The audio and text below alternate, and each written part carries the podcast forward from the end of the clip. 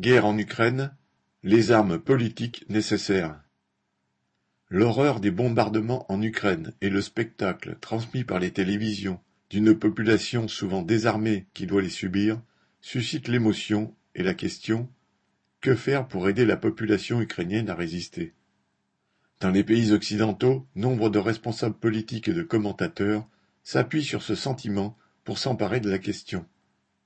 Ils évoquent sinon la nécessité d'une intervention directe, qui conduirait à un conflit généralisé, du moins celle de livrer des armes à la population ukrainienne.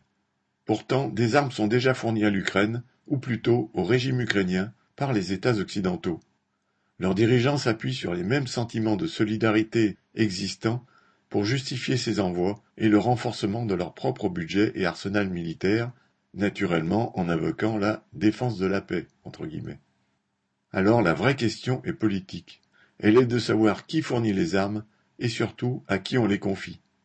En se présentant comme les alliés naturels de la population ukrainienne pour sa défense, les dirigeants impérialistes cachent leur responsabilité énorme dans cette guerre, comme la situation catastrophique du monde entier soumis à leur domination.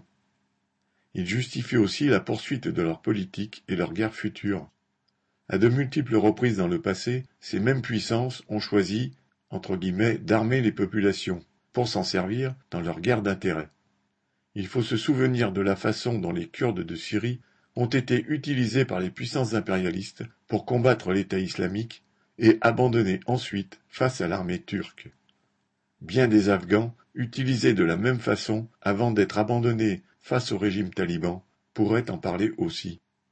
Quand des armes sont fournies en Ukraine, comme c'est déjà le cas, elles sont d'ailleurs fournies à l'armée ukrainienne, au régime ukrainien. Même attaqué par la Russie, il n'a rien d'un régime défendant les intérêts des classes populaires, et affiche même son caractère réactionnaire et anti-ouvrier. La défense de la population ukrainienne face à l'avance de l'armée russe, ce régime l'envisage à sa façon, en fonction de ses intérêts politiques. Les milices territoriales mises en place par le gouvernement Zelensky sont encadrées par ses officiers. Même s'ils n'ont pas tous été formés ces derniers temps par des instructeurs militaires américains, canadiens ou britanniques, il est assez facile de deviner qu'ils ont été choisis pour leur fermeté de leur position nationaliste, de leurs idées réactionnaires et de leur adhésion aux valeurs du régime en place. Toute la situation est utilisée par le régime pour faire adhérer la population à son nationalisme pro-occidental et l'éloigner de toute idée de solidarité avec les travailleurs russes eux aussi victimes du régime de Poutine, et qui, dans la lutte contre celui-ci, pourrait être le meilleur allié des travailleurs d'Ukraine. C'est pourtant aussi ce sentiment de solidarité qui pourrait être une aide pour s'adresser aux soldats russes eux-mêmes, pour les retourner contre des dirigeants qui les ont engagés malgré eux dans une aventure militaire fratricide. Alors oui, la population et les travailleurs d'Ukraine ont besoin d'être armés, mais d'abord d'être armés d'une politique tant contre leur propre régime que contre celui de Poutine.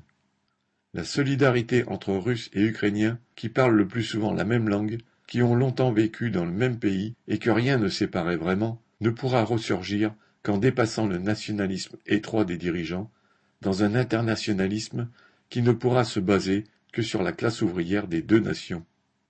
Armés de cette politique, les travailleurs d'Ukraine pourraient facilement trouver les armements nécessaires, sans compter sur les apports intéressés et calculés de quelques grandes puissances, mais tout simplement en allant puiser dans les usines et les stocks d'armement de leur propre pays et de son armée.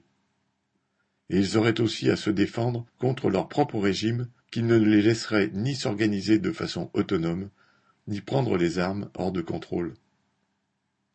Marion Ajar